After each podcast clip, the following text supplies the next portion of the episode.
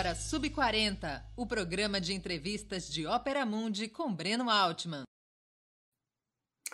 Boa noite a todos e a todas. Hoje é 5 de maio de 2022, duocentésimo quarto aniversário do nascimento de Karl Marx. Karl Marx não é sub-40 e esta é mais uma edição do programa Sub-40. Nosso propósito é entrevistar convidados e convidadas que representam uma nova geração de pensadores e realizadores. Homens e mulheres de até 40 anos, às vezes um pouquinho mais, que são referências no mundo do trabalho, da cultura do esporte, das leis, da comunicação e da vida política do país. Nossa convidada dessa semana é Paula Nunes. Ela é co-vereadora em São Paulo pelo PSOL desde janeiro de 2021, integrando o mandato coletivo Bancada Feminista. Ativista do movimento negro desde 2012, formou-se em Direito pela PUC Paulista, com pós-graduação em Direito Penal Econômico pela FGV e especialização na Universidade de Coimbra. Antes de começarmos nossa conversa, gostaria de pedir a sua colaboração financeira para a Ópera Mundi. Há cinco formas de fazê-lo. A primeira é a assinatura solidária em nosso site, operamundi.com.br barra apoio. A segunda, se tornando membro pagante de nosso canal no YouTube, clicando em Seja Membro, opção que está diante dos seus olhos nesse momento. A terceira é contribuindo com o Super Chat ou o Super Sticker durante a transmissão de nossos programas ao vivo, como o dessa noite. A quarta forma de colaboração é o Valeu, valeu demais, que funciona exatamente como o Super Chat, mas quando você estiver assistindo os nossos programas gravados. A quinta é através do Pix, nossa chave nessa, modalidade. Nossa chave no Pix é apoie.operamundi.com.br. Vou repetir. Nossa chave no Pix é apoie.operamundi.com.br. Nossa razão social é Última Instância Editorial Limitada. Contribua. Lembre-se sempre que saco vazio não para de pé. Nós precisamos da sua colaboração para seguir adiante com o jornalismo uh, um jornalismo de qualidade independente e independência como o que Opera Mundi busca oferecer uh, aos nossos leitores e espectadores. Boa noite, Paula. Obrigado por atender nosso convite. Uma honra e um prazer a sua presença no Sub-40. Oi, Breno. Boa noite. Muito feliz e honrada de estar aqui. Feliz demais com o convite. Muito obrigada. Paula, a pergunta com a qual a gente sempre inicia o programa é de praxe. Quando e onde você nasceu? A gente tem que certificar que o entrevistado ou entrevistada é sub-40. Diferente de Karl Marx, né? É, de Karl Bom, Breno, eu nasci no dia 15 de setembro de 1993, tenho 28 anos, completo 29 esse ano, sou sub-30 também. Opa! Fui nascida e criada na. 40. Nascida e criada na Zona Leste de São Paulo. É, nasci no bairro de Sapopemba e cresci no bairro do Tatuapé, Carrão, ali naquela região. É, e é isso. E moro na Zona Norte desde que casei em 2020. Sou uma das pessoas que casou na pandemia, me mudei para a Zona Norte. E como é que foi tua trajetória da família, da sua origem familiar até a universidade e a atividade parlamentar? Legal. Bom, eu cresci num bairro que é um bairro de classe média na zona leste de São Paulo, né? O Tatuapé é quase uma ilha na zona leste, porque é um bairro de classe média, muitas vezes até de classe média alta. Então eu estudei em colégios particulares, depois estudei numa universidade particular, mas a minha trajetória, inclusive familiar, é um pouco diferente da maioria dos negros da cidade de São Paulo e até do Brasil. Então, os meus pais são, respectivamente, meu pai é advogado, fui advogado de empresa multinacional por anos, a minha mãe é economista e psicóloga, Então eu tive, sou dessas crianças e adolescentes que é, acumulavam a escola com inglês, espanhol e atividades esportivas e etc. Então eu não venho de uma família de uma militantes. de classe média alta. De classe média, normal. Vou explicar por quê. Depois eu conheci gente de classe média alta na PUC e isso mudou minha vida. Mas eu nasci então e cresci, estudei em colégio particular de bairro, é, mas tinha essa vida, assim, né? E me desenvolvia assim. Então, eu costumo dizer que, inclusive, o meu contato com o racismo foi muito específico, porque foi crescer num mundo que era de pessoas brancas, né? Eu era, tô muito acostumada a ser a única negra da sala de aula, a única negra do inglês, a única negra de vários espaços que eu frequentei. Eu me organizei num grupo de jovens de uma igreja católica ainda muito cedo, então quando eu tinha 13, 14 anos, coordenava um grupo de jovens da igreja católica. Por que, que, você, você, por que, que você se juntou a um grupo de jovens da igreja católica? Minha família é católica, é, mas eu tinha a ideia de que um grupo de jovens era uma coisa muito relacionada à caridade. Então, mais do que atuação dentro da igreja, é, me chamava atenção a ideia de organizar pessoas, de conviver com pessoas e de fazer muitos trabalhos sociais. Então, eu adorava organizar quermesse, eu adorava ir em orfanato, ir no asilo, essas coisas. E isso me vinculou muito cedo com a ideia de que existe um mundo de injustiças, que existe um mundo de desigualdades e que é necessário fazer algo sobre, com relação a isso, que para mim a ideia imediata que eu tinha à época era a ideia da caridade, né? Isso era o que mais me chamava atenção. É, depois eu fui para a graduação, eu terminei a escola jovem e entrei muito nova também na universidade. Eu entrei com 16 anos na PUC, ainda muito cedo. É, e foi lá que eu tive contato pela primeira vez com movimentos. A PUC é uma universidade com muita efervescência política, né? Uma tradição. A política não era um elemento do cotidiano da tua família? Não era, não era nem um pouco. É, na verdade, não tenho nenhuma lembrança de organização política dos meus familiares, seja da minha mãe, seja do meu pai. Mas então, meu primeiro contato. Nunca. Votavam, votaram no PT, é, mas votaram no PITA. Tem assim, mas votar no PT era algo que existia. Como meu pai e minha mãe são de São Mateus, da Zona Leste, isso tem também uma relação, né? O que foi Erundina, então tem um histórico também é, da política ligada à Zona Leste, especialmente aí da região de São Mateus, que é de onde meus pais vieram. Meus pais cresceram na mesma rua, se conheceram morando na mesma rua, que era uma rua em São Mateus. Então, mas a política organizada não era parte da minha vida. O que era era a igreja. A igreja era parte mesmo da minha vida, era a minha forma de atuação, era onde eu gastava energia, era isso, era isso que eu fazia para além de estudar. Eu sempre gostei muito de estudar, eu sempre li muito e sempre soube que eu queria seguir uma carreira que fosse ligada ao estudo de alguma forma, né? Então, escolhi fazer direito, também muito influenciada pela minha família, pelo meu pai, é, e entrei na faculdade de direito da PUC e lá conheci os movimentos sociais. Então, foi assim que tudo começou.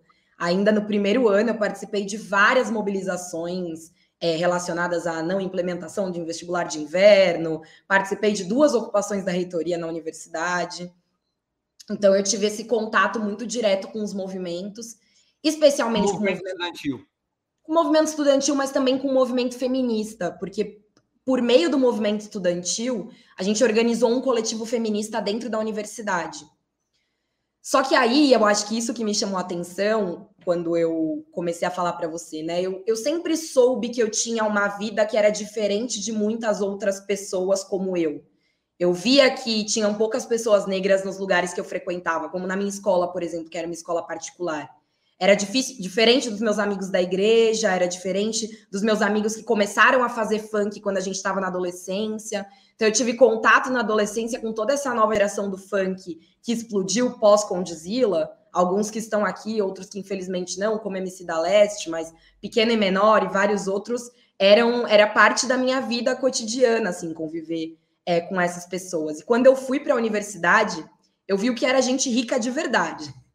E isso, assim, me chamou muita atenção, porque conviver com gente que tem sobrenome de coisa que você usa, que você compra. Aqueles sobrenomes de várias de vários nomes. É, que tem nome de marca, que eu nem sabia que era sobrenome eu, de alguém. Eu, eu, eu, há duas semanas atrás, eu fui à formatura do meu sobrinho, ele fez exatamente direito na PUC. Eu fiquei espantado, porque é os nomes, quando são anunciados, não é um nome e um sobrenome, é um nome e uns oito sobrenomes. É isso. E Parece eu tinha. Realeza. E era muito normal coisa como filho de ministro, é, de juiz, de desembargador. E meu pai, sei lá, era um advogado que em determinado momento da minha graduação, inclusive, perdeu o emprego. Então, assim, é, era muito fluida a minha relação com, com o status que eu ocupava na sociedade. Você era a moça, a moça, digamos assim, a moça de origem negra mais rica no, no ensino secundário e foi se transformar numa pessoa, vamos assim, com menor renda na, na universidade. Sim, mas eu também era uma das poucas pessoas negras, né? E isso que eu ah. acho que era o que espantava muito. E foi isso, inclusive, que me aproximou do movimento negro. Me chamava muita atenção ver muita gente com muito dinheiro, então que viajava para a Europa todas as férias, que comprava roupa de marca, bolsa de marca, é, que tinha helicóptero, que tinha a pintura original do Picasso, coisa que eu nem sabia que era possível. pintura original do Picasso? É o que diziam, é o que diziam por aí. É. Mas isso me chamava muita atenção, é, essa desigualdade. Então, eu já militava no movimento estudantil e no movimento feminista, e me aproximei do movimento negro fora da universidade. É, e justamente em duas lutas que eu acho que eram essenciais.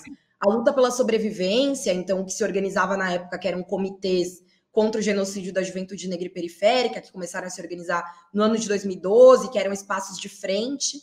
E depois, é, também na frente pró-cotas nas universidades estaduais paulistas, que lutaram pela implementação de cotas nas universidades estaduais, né? Na USP, na Unesp na Unicamp. É, foi assim que eu tive contato com o movimento negro, e aí eu me organizei num partido político depois, é, no final de 2012, começo de 2013, que foi inicialmente no PSTU. Então, comecei me organizando no PSTU nessa época. Abandonou a igreja? Abandonei a igreja mais ou menos, porque eu ainda sou católica é, e frequento a igreja eventualmente, mas parei de me organizar na igreja, né? A minha atuação política deixou de ser na igreja e passou a ser num partido político. Bom, vivi junho de 2013, como todos nós, foi um momento muito impactante para mim, muito impactante para minha geração. Eu vi na minha frente um nível de mobilização que eu achei que eu nunca ia ver em vida e isso me deu, na época, a consciência de que eu queria continuar organizada, militando e lutar por isso para o resto da minha vida. Assim. Foi muito impactante ver aquilo, viver aquilo com, sei lá, seis meses organizado em um partido político. Foi muito impactante para mim. Então, segui organizada, militando, é, me formei e fui trabalhar como advogada, me especializei em direito penal. A relação entre movimento negro, a relação com o funk, e a advocacia fez com que eu atuasse muito próxima de familiares de vítimas de violência do Estado, me especializasse em segurança pública, é na política a área que eu mais me interesso. E em 2018, um grande baque que foi o assassinato e execução da Marielle Franco. E acho que isso me impactou muito individualmente, impactou muitas mulheres é, negras na política. Eu nunca tinha pensado em concorrer a um cargo eletivo não era exatamente uma coisa que estava no meu norte, né? Ah, nessa época eu já tinha rompido coletivamente com muitos outros companheiros do PSTU, ingressei no PSOL em 2017, rompi em 2016, na época do impeachment da Dilma, toda a discussão que existia relacionada a isso, com quase metade do partido. Em 2017, a gente entrou de forma organizada é, no PSOL e constituiu uma corrente que hoje é a resistência. E eu, é, em 2018, depois do assassinato da Marielle, entendi também a importância de ocupar cargos na política institucional, que era uma coisa que estava até então fora do meu radar. Porque eu costumo dizer que nós fazemos já política muito fora também dos espaços institucionais há muito tempo, né? Organizado em coletivo, organizado em movimentos, em terreiros, em escolas de samba, de diversas formas. Mas a política institucional passou a ser algo para mim depois do assassinato da Marielle, que eu entendi a importância de ocupar esses espaços. Então, em 2020, nós formamos a bancada feminista, que foi uma candidatura coletiva que disputou. São cinco mulheres. É, então, a Silvia, todas aí. Silvia, que está no meio de amarelo, a Nath de verde, eu aí de vermelho, Daphne de preto e a Carol Yara de branco. Então, são cinco mulheres que disputaram coletivamente uma única cadeira na Câmara Municipal de São Paulo. É, foi o primeiro mandato coletivo junto com outro quilombo periférico eleito para a cidade de São Paulo, para a Câmara Municipal. Foi um fenômeno maior do que a gente podia esperar que fosse. Então, foi a sétima candidatura mais votada é, da cidade de São Paulo, a segunda candidatura de mulheres, a segunda do PSOL. Foram mais de 46 mil votos. Mandato coletivo mais votado do país nessa eleição. Então, foi realmente muito impactante. Assim. De onde vieram os votos? é muito espalhado pela cidade o mapa. É por isso que a gente consegue caracterizar que foi realmente um fenômeno eleitoral.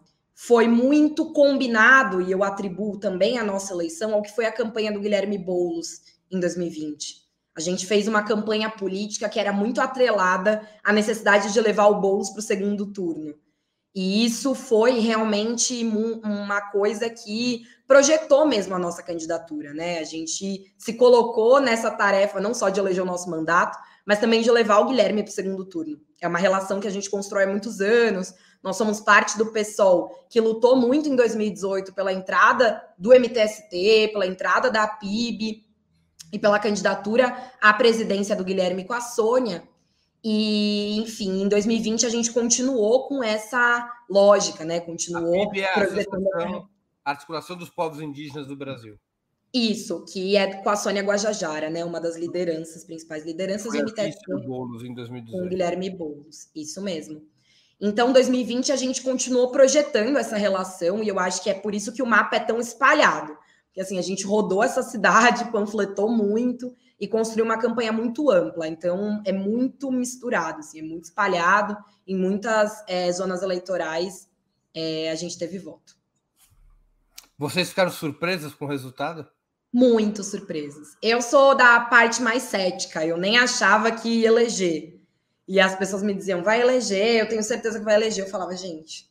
Tanto que eu só comemorei, Breno. Teve o, o dia, no dia da apuração, travou o sistema, saiu só com 100% no dia seguinte, mas teve um momento, que era, sei lá, uma da manhã, que bateu 90%. E a gente estava já em sétimo lugar na cidade. Eu falei, agora dá para comemorar. Só que quando era 50, já estava todo mundo chorando, emocionado, dando parabéns. Eu falei, não vem me dar parabéns, não, que eu sou da parte cética aqui. Eu só quero comemorar quando for 100%. É, então, sim, foi uma grande surpresa. Paula, e o que, que é um mandato coletivo e como funciona? Legal.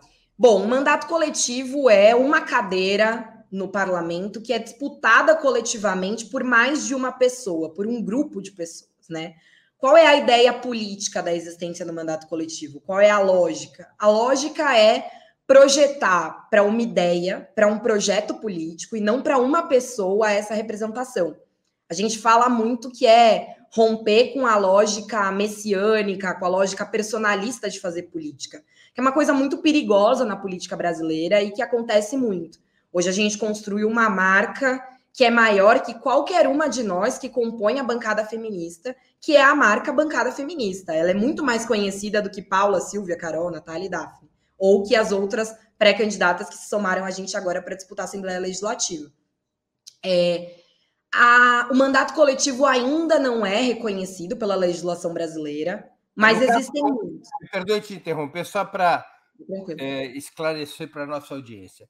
No caso específico de vocês, como não existe essa previsão legal para candidatura ou para mandato coletivo, havia uma titular que, que aparecia o rostinho e o número na hora que ia votar. Quem era a titular das cinco? A Silvia. A Silvia era titular, que foi candidata ao Senado pelo PSOL em 2018, teve mais de 500 mil votos, e por isso nós a escolhemos como a nossa candidata oficial, que a gente chamou na eleição de 2020. A Silvia, o sobrenome dela? Silvia Ferraro, mas ela aparecia na urna como Silvia da bancada feminista. Ah, é... ela incorporou no nome eleitoral Isso. o projeto de vocês, entendi. E no painel de votação da Câmara também. Então, ela é a Silvia da bancada feminista, ela não é a Silvia Ferraro é, para fins políticos da nossa, da nossa candidatura. E vocês funcionam como um comitê, as cinco decidem tudo o que o mandato vai fazer? Tudo. As votações, as comissões, o que a gente vai tocar dentro da Câmara. Então, vou te dar um exemplo de como reverter isso na prática, né? A Silvia é professora, é educadora, servidora municipal e toca muito as pautas da educação. Está muito acostumado a ver mandatos que tocam uma pauta específica. A Silvia poderia ser a vereadora da educação na Câmara Municipal de São Paulo. Mas nós escolhemos compor outros espaços políticos que têm a ver com pautas de outras co-vereadoras. Então, hoje nós fomos eleitas vice-presidentas da Comissão de Segurança Pública da Câmara, que é o meu tema. Então, eu toco essa comissão e a Silvia é a nossa porta-voz. Nós também propusemos e presidimos uma frente parlamentar ambientalista, que é o tema da Natália e da Daphne. É, nós também somos parte da CPI da transfobia, que é tema da Carol Yara. Então, a Silvia, na verdade, ela é nossa porta-voz. Muitas vezes até a Silvia não faz fala no plenário e a gente passa vídeo de uma de nós falando no plenário. É uma das formas de burlar essa regra que é, é a regra do plenário. Formalmente, apenas a Silvia, por exemplo, pode ter a palavra no, no plenário ou participar das comissões. Formalmente, na Câmara Municipal de São Paulo, sim. Ela que vota, ela que participa do plenário, é, e ela participa das comissões sempre acompanhada de uma de nós. E também cede a palavra quando ela é presidenta para que a gente fale da forma como for, né? Então, formalmente, ela foi a empossada, formalmente é o mandato dela para fins de improbidade administrativa, para fins de eventual cassação, qualquer coisa desse tipo, a Silvia é que responde e todas nós somos assessoras do mandato. É, vocês, o salário da vereadora, de um vereador, é dividido entre as cinco? Não é, porque nós estamos, somos assessoras do mandato, né? Claro. Então, nós temos também os nossos próprios salários, que são salários de, das assessoras do mandato. As cinco recebem igual? Sim, recebemos igual. E recebemos igual também porque nós temos uma política de construção de um fundo de apoio a movimentos sociais com os nossos salários. Então, parte do nosso salário é destinado a apoio a movimentos sociais que constroem luta na cidade. É, e acho que também por isso nós conseguimos equiparar isso. A falta de previsão legal para o mandato coletivo não gera tensões, já que o poder formal continua nas mãos do vereador, da vereadora ou do deputado, deputada titular. Você não há, não há um primus inter pares. Quem tem o um mandato formal não acaba sendo como escrevia o George Orwell na Revolução dos Bichos. É, não tem alguns iguais que são mais iguais do que os outros? Poderia ser, em outros mandatos é assim. A gente tem notícias amplamente divulgadas na imprensa de mandatos coletivos que passaram por crises muito sérias, inclusive acabaram por conta disso, né? Uhum. Mas já com essa visão, nós construímos entre nós algumas políticas é, importantes para evitar que isso aconteça, né? É, então, assim, por exemplo, a gente se conhece há muitos anos. Eu comecei a militar com a Silvia há 10 anos, a conheço a Silvia, há 10 anos. Pelo que eu pude perceber, eu conheço a Silvia já há um bocado uhum. de tempo. É, a Silvia é um pouco mais velha do que vocês. Ela é, isso. Ela é a mais velha de nós. É, e ela. A Silvia tem cerca de 50 anos, não vou chutar exatamente para não, é, não dizer qual é a idade, mas é perto dos 50, 50 e pouquinhos. É, é verdade. Eu tenho 28, a Daphne 30, a Carol Yara 29 a Natália, que é a mais nova de nós, 26. Mas de toda maneira, são quatro de uma mesma geração e a Silvia de uma geração, digamos, mais experiente, de uma outra é, geração. É uma síntese, né? Engraçado que a Silvia, na prática, é a mais jovem de todas nós, mas a gente conseguiu construir uma boa síntese geracional entre no, todas nós para pensar qual é o perfil do mandato. É, a gente também, para além de se conhecer há muito tempo, militar junto, ter muita confiança política, a gente se preocupou, Breno, em construir um programa político ainda durante as eleições. Então, construir um programa político prévio a assumir o cargo. A gente, pandemia, né? fez assim, no auge da pandemia, 2020, campanha eleitoral, e a gente organizou várias plenárias virtuais que tiveram a participação de mais de mil pessoas, que resultaram em 300 propostas. Vocês então, foram na mesma tendência do PSOL? Não. Eu, Silvia, Carol e Ara éramos já originalmente da Resistência. A Daphne era de uma organização que é a Rebelião, que fundiu com a Resistência recentemente e a Natália da Subverta. Mas todas são do campo, mesmo campo político do PSOL. Tá e isso também é outra coisa que facilita muito, porque a gente resolveu construir uma candidatura que era uma síntese à época em 2020 e agora em 2022 a mesma coisa, uma síntese de um projeto político comum que a gente constrói para dentro do PSOL. Então é uma construção de uma frente que possa refletir isso, né? Eu acho que é um método bom de desburocratização também. É diferente de. Perdão. Pode não, falar, pode falar. Não, não, não, conclua, conclua. Não, ia dizer que assim, é diferente de uma pessoa assumir um mandato individualmente, por exemplo, escolher demitir o gabinete inteiro. A Silvia não pode fazer isso sem que isso seja um grande escândalo público. Sim, ela, ela, lembrando sempre que ela não pode, digamos, por autocontenção. Legalmente, ela poderia fazer o que ela quiser. Na Veneta. Mas ela teria que dar grandes explicações, né? Tá mas legalmente ela poderia. Legalmente ela pode. Vocês claro. quatro, rua. O mandato é meu. Poderia. Poderia fazer isso. Há projetos, claro que são projetos que têm que ser aprovados em âmbito nacional. Uh, há projetos para criar a figura jurídica do mandato coletivo? Ah, essa discussão está acontecendo no Congresso Nacional. Há projetos tanto de emenda à Constituição quanto projetos de lei ordinária. É, e isso acontece porque Inicialmente, os mandatos coletivos surgiram no Brasil em 2016, quando um mandato foi eleito, um mandato da rede em Alto Paraíso de Goiás, na Chapada dos Veadeiros. Depois, em 2018, dois mandatos foram eleitos para Assembleias Legislativas aqui em São Paulo e em Pernambuco. E em 2020 foram 300, quase 300 candidaturas coletivas no país. Sim, e cerca de 30 mandatos eleitos. Então, hoje, nós nos organizamos em uma frente nacional de mandatos coletivos, que debate, faz tanto debates públicos quanto reuniões internas, para compartilhar entre nós o que está acontecendo, como cada um está lidando, as dificuldades, desafios, porque existem muitas diferenças em cada casa legislativa.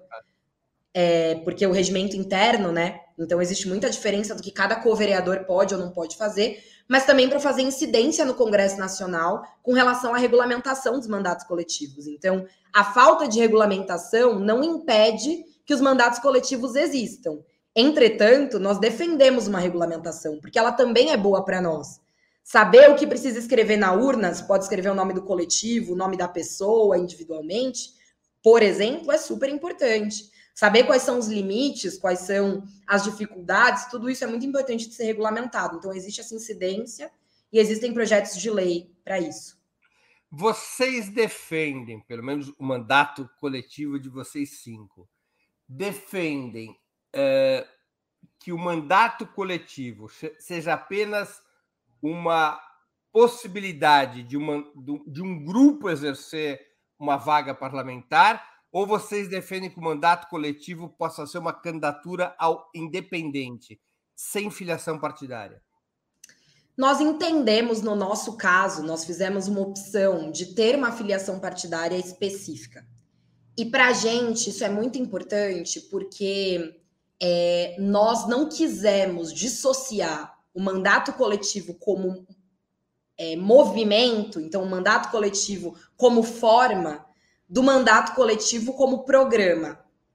E eu acho que isso é fundamental. Eu acho que parte dos problemas que existem em outros mandatos coletivos eleitos é justamente a pluralidade partidária, que nem sempre vai funcionar, muitas vezes não vai funcionar. Então, nós escolhemos construir um mandato, até respondendo a pergunta aí que apareceu na tela, diretamente vinculado ao PSOL e que tem PSOL no nome, é a bancada feminista do PSOL. E nós demarcamos isso, porque politicamente para a gente era importante fazer isso. Agora, mas você acha que o projeto de mandato coletivo deveria permitir é, a inscrição das candidaturas coletivas sem que elas estejam especificamente filiadas a um partido? Ou você acha que acho deveria ser mantido o vínculo partidário? Existem experiências como essa em outros países, e até um pouco com essa ideia que o mandato coletivo chega no Brasil, né? Pensando numa perspectiva acadêmica. Mas eu não acho que a gente tem condições políticas hoje de construir algo semelhante a isso. É, e acho que isso demandaria uma mudança na nossa legislação que é muito, muito ampla. Eu acho que a gente está ainda num passo anterior, assim, que é garantir que não haja criminalização dos mandatos coletivos, que os mandatos coletivos sejam reconhecidos politicamente, nas casas legislativas. Eu acho que esse é o primeiro passo. Assim. Para que todos possam ter direito à voz como se fossem. Pode ter um direito a só um voto, claro, não pode multiplicar por cinco claro.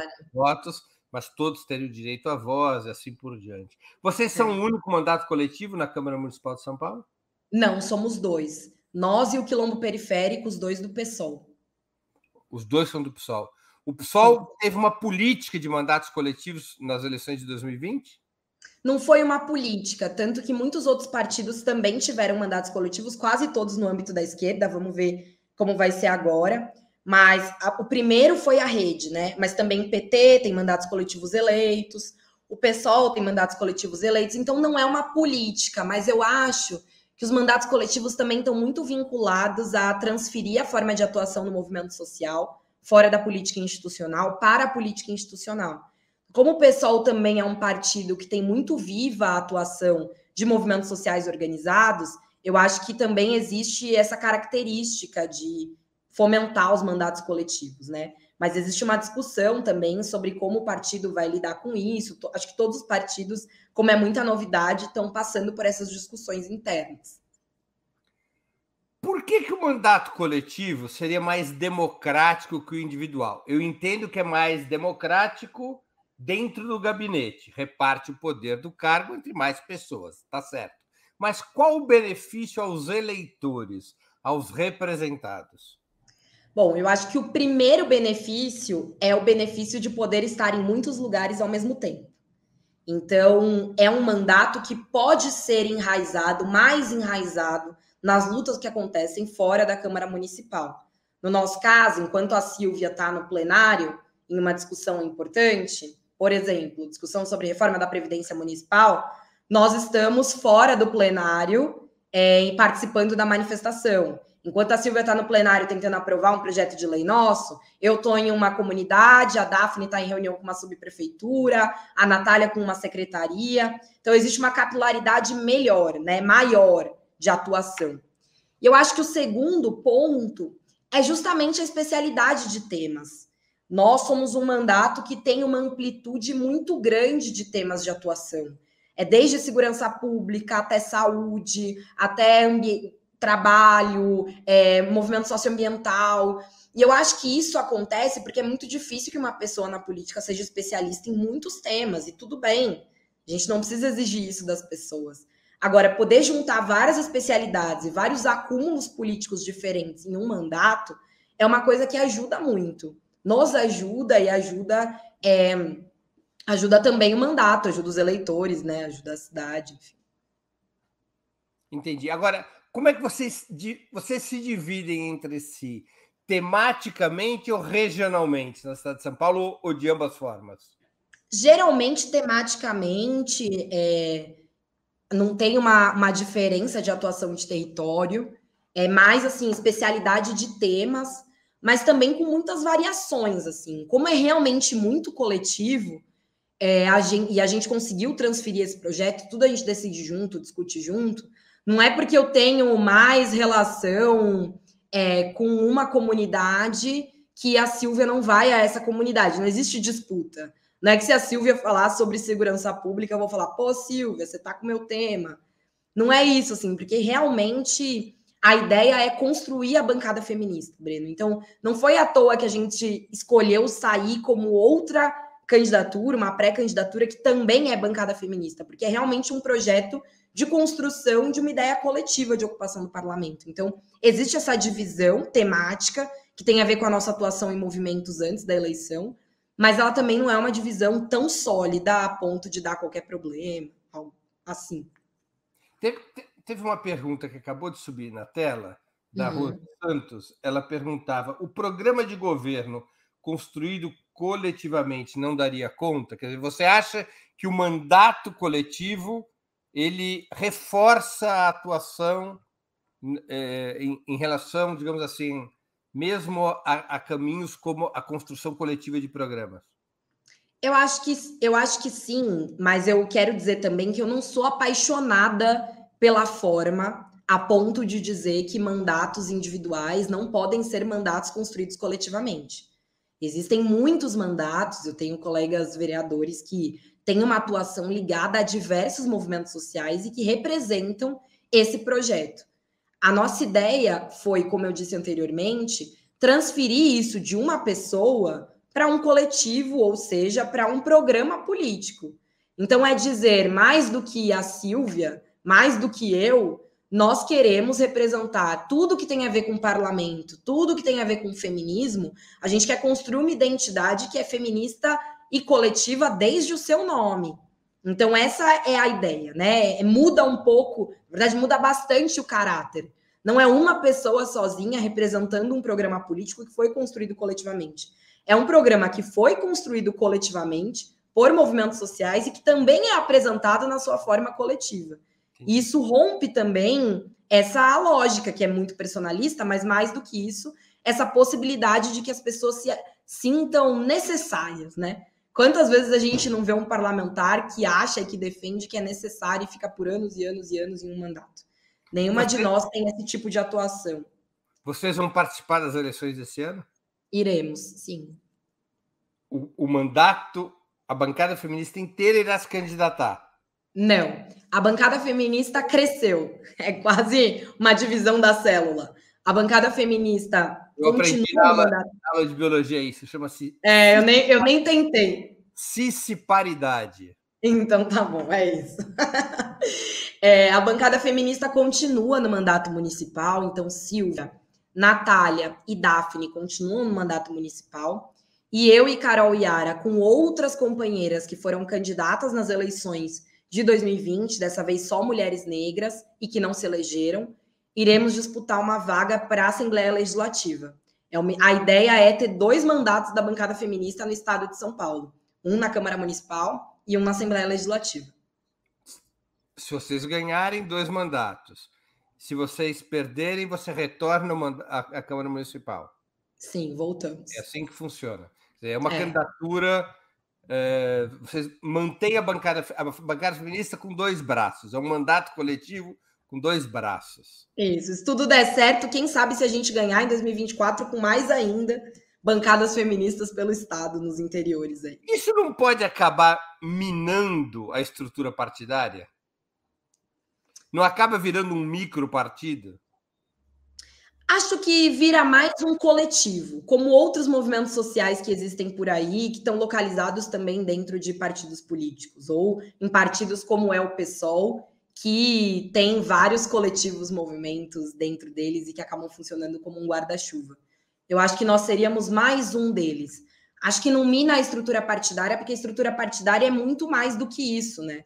A estrutura partidária é divisão de fundo, a divisão partida, a estrutura partidária é diretório, a estrutura partidária é muito mais coisa.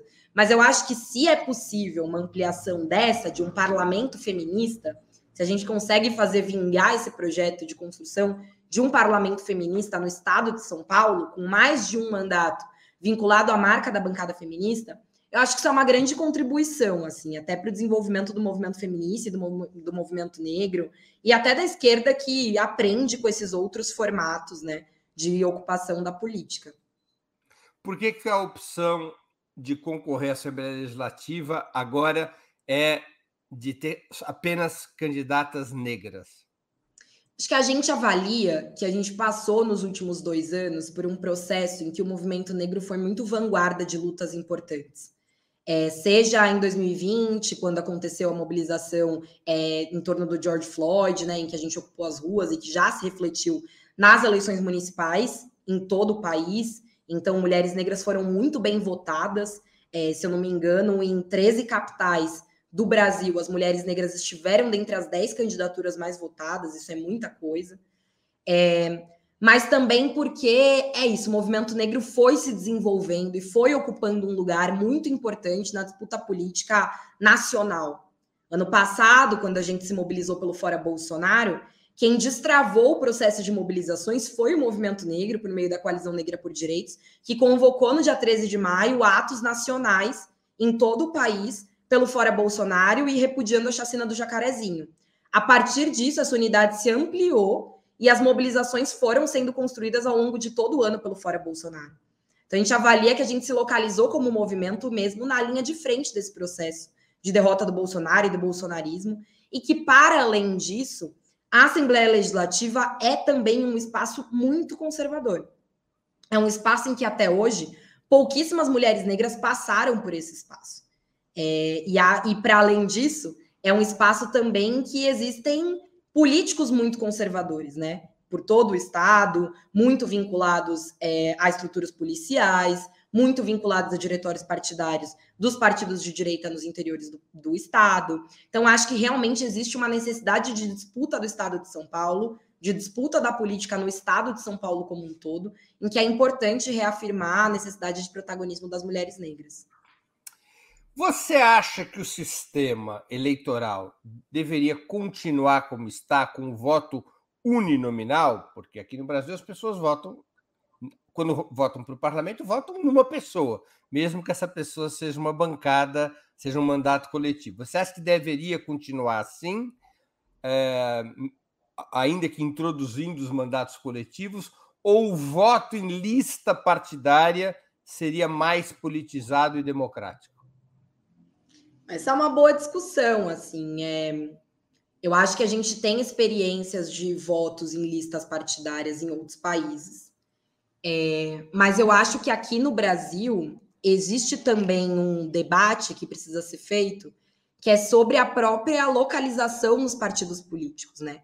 A gente sabe que muitos mandatos acabam funcionando, muitas candidaturas, com um aparato muito grande. A disputa das eleições é muito difícil para candidaturas que são candidaturas que vêm de movimentos sociais, que são candidaturas negras, que muitas vezes disputam as eleições sem dinheiro. Então, acho que existe toda uma discussão sobre o que é mesmo a esquerda no Brasil, o que são os partidos de esquerda no Brasil, que para nós é importante de debater, sabe? Então, isso, financiamento público de campanha, a estruturação, mesmo com a, a decisão do TSE sobre a necessidade de equiparar financiamento de candidaturas negras a candidaturas brancas, para garantir uma eleição maior de candidatos negros. Isso não é necessariamente uma coisa aplicável, mesmo é, diante das cotas para candidatas mulheres, existem muitas candidaturas laranja. Então, a gente tem inclusive uma experiência na resistência de uma candidatura em Belém do Pará, que não foi eleita porque um candidato se utilizou de candidatura laranja, assumiu publicamente que se utilizou de candidatura laranja, de outro partido, de um partido da direita, e a gente conseguiu caçar esse mandato é, judicialmente, e assim elas assumiram. Mas mesmo depois disso, eles conseguiram reverter a decisão e elas passaram só 24 dias é, no mandato, né?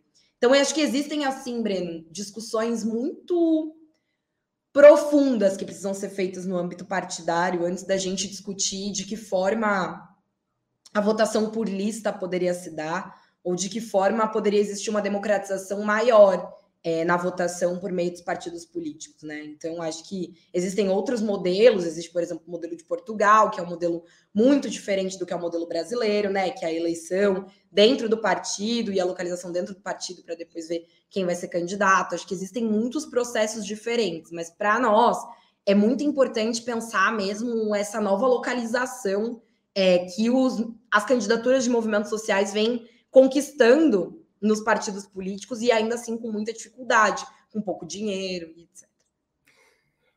Apenas para esclarecer um pouco mais a nossa audiência, o voto em lista faz com que o eleitor é, vá às urnas, em tese, escolher o partido em quem é, ele dará o seu voto e não um candidato.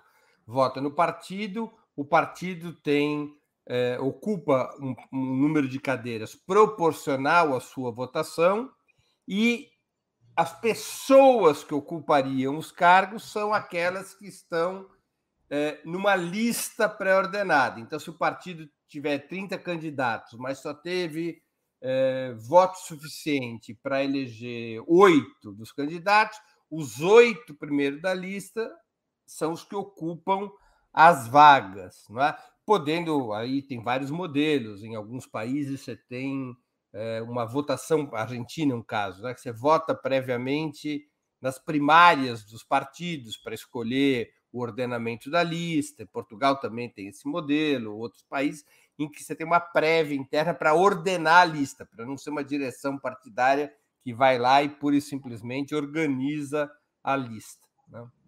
Mas, em tese, o voto em lista significaria uma, um grande mandato coletivo de todo o partido. Né? É, poderia significar, mas eu também acho que os partidos têm muitas diferenças entre si, né? A gente volta naquele debate, assim, que é a relação entre programa e mandato e como desenvolvê-los, né? É, mas sim, acho que tem muita coisa para reavaliar do que é o modelo de representação política no Brasil.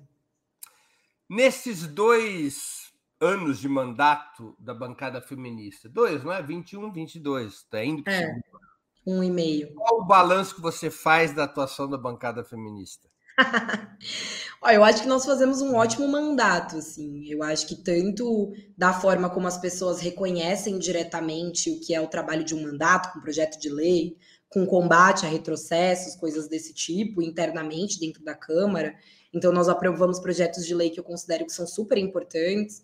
Então, tanto é, um projeto de lei que garante, por exemplo, que eu acho que é um, enfim, uma das coisas mais bonitas que a gente fez, que mulheres em situação de violência possam ter acesso ao auxílio aluguel para sair das suas casas, é, mesmo sem registrar boletim de ocorrência ou fazer um pedido de, pedido de medida protetiva, porque muitas mulheres não querem ter essa relação com a polícia, é, não querem fazer boletim de ocorrência, só querem ter uma forma de se reorganizar e sair da situação de violência. Então, nós aprovamos um projeto de lei desse aqui na cidade, é, seja na atuação dentro das comissões, né? Que a gente tem feito. Então, nós presidimos, propusemos e presidimos uma subcomissão que estuda os homicídios praticados contra jovens negros e periféricos na cidade, que tem feito um ótimo trabalho e que agora, no meio do ano, vai encerrar um relatório que a nossa ideia é entregar para a prefeitura e disputar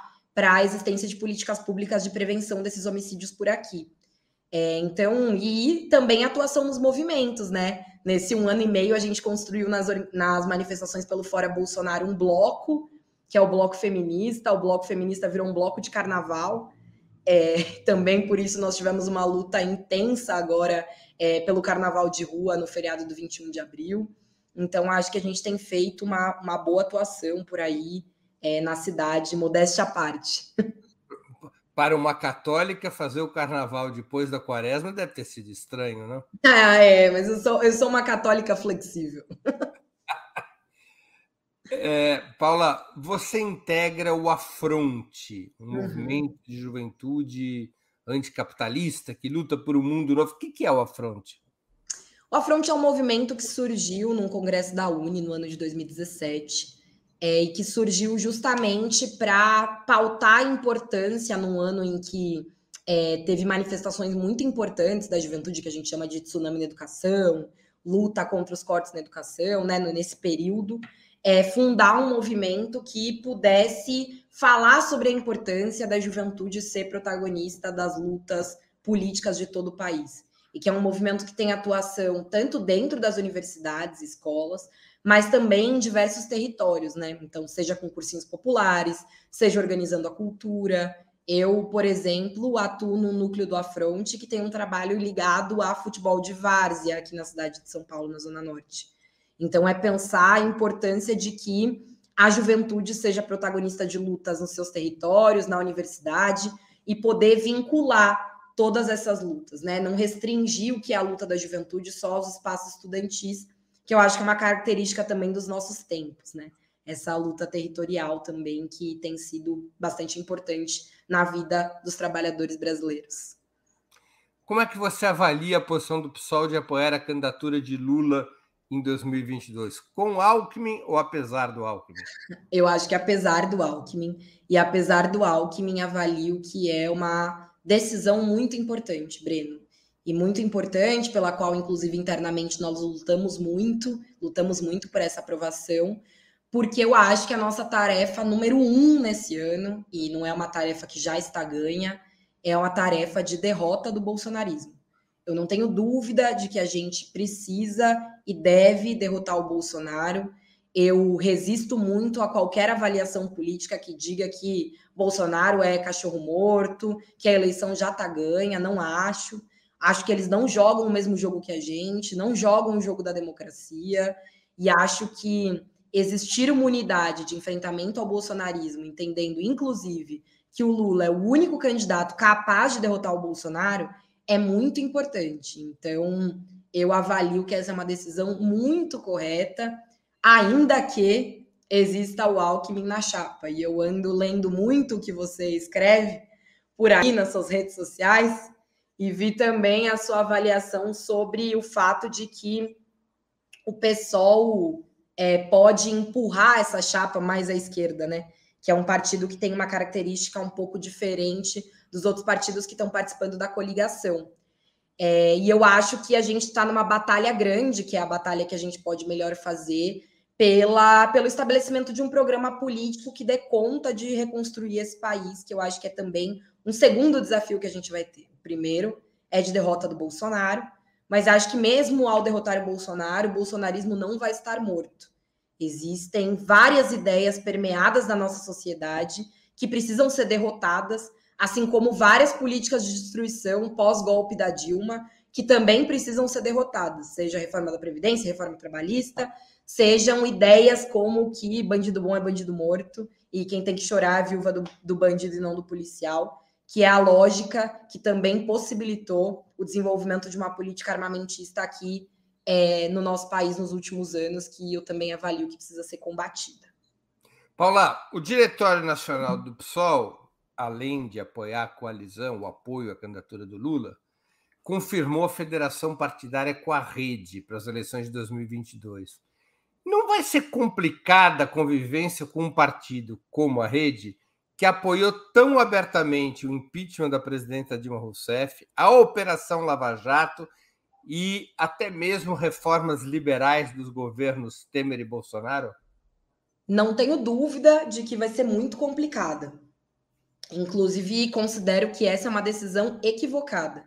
Eu acho que o PSOL é, não precisava ter, a, a, ter consolidado essa federação com a rede. Eu acho que existem interesses em romper a cláusula de barreira, mas eu também acho que nós temos ótimos candidatos, por exemplo, aqui no estado de São Paulo, a candidatura, a pré-candidatura do Guilherme Boulos a deputado federal é algo que vai impulsionar muito o nosso partido e o número de cadeiras que a gente vai eleger para a Câmara dos Deputados.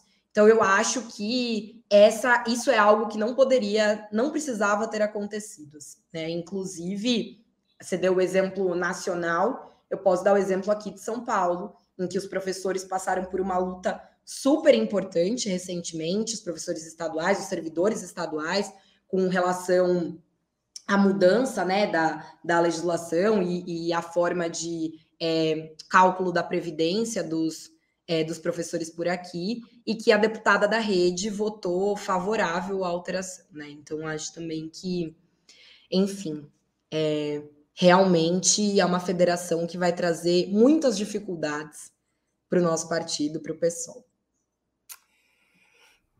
Paula, a gente está chegando no final da entrevista e sempre que a entrevista vai se aproximando dos finalmente, eu faço o que a gente chama no jornalismo de perguntas ping-pong. Então, Legal. chegou a hora. Prato imperdível. Feijoada, sem dúvida. Hum, deu fome, hein? Nossa. Cerveja, cachaça ou vinho?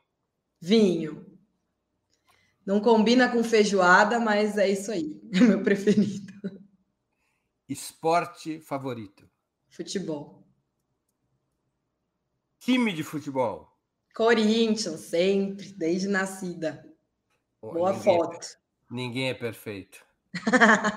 ninguém é perfeito. Passatempo. Uh, ler literatura, romance, gosto muito. Livro inesquecível. Uh, Capitães da Areia, Jorge Amado. Jorge Amado. Um clássico. É um clássico mesmo. Música preferida. Uh, música preferida, hein? Vamos lá. Hum, difícil. Deixa eu pensar. Hum. Eita, Breno, você me pegou. Me pegou na música. Podemos ir para a próxima? Tem próxima? Posso pensar? Podemos reorganizar a filha um pouquinho. Filme marcante. Filme tá fácil. Filme Cidade de Deus. Cidade de Deus, belo filme. Filme brasileiro de alta, alta, alto impacto na época que foi lançado. Vamos voltar à música. As perguntas culturais estão terminando. Aí faltam as duas da política. Bora. Hum. Música. Tinha a música que eu tenho tatuada, Maria Maria. Do Milton Nascimento, ah, grande uhum. música. Você tem tatuado essa música, o nome da uhum. música, ou a letra inteira? Não, quem traz na pele essa marca possui a estranha mania de ter fé na vida. Maria Maria, uma grande canção dos anos 80. Ídolo político. Angela Davis, sempre. Evento histórico do qual gostaria de ter participado? Uh, fundação do Movimento Negro Unificado. Em 1978, na escadaria do Teatro na ditadura. Municipal durante a ditadura. Tá certo. Paula, muito obrigado pelo teu tempo. Eu que agradeço, Breno, foi ótimo. 40. Eu tenho certeza que os nossos internautas aproveitaram e se divertiram bastante nessa quase uma hora de conversa. Foi muito legal, Breno. Muito obrigada. E boa sorte.